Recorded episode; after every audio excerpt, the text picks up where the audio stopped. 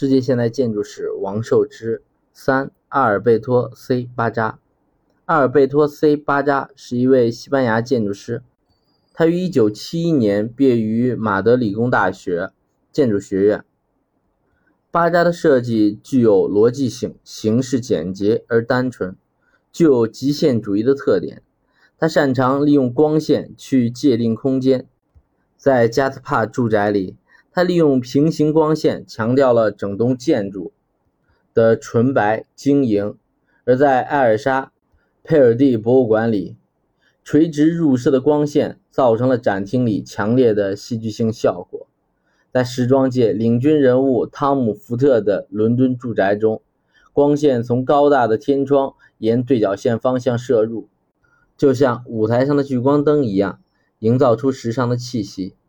而在位于格林纳达的西班牙储蓄银行大楼内，他则利用漫反射的自然光，令整座大厅显得通体透明，无需借助其他装饰细节。巴扎在简洁的现代建筑结构中，巧妙地利用光和影的交叉汇合，创造出迷人的视觉境界和空间效果来。毫无疑问，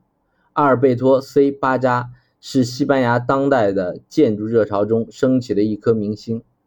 他在两千年威尼斯建筑双年展中设计的西班牙馆曾荣获该年度的一等奖。除了从事建筑设计实践之外，巴扎也在多所院校任教。从他毕业那年起，他便在马德里的高级建筑技术学院任教。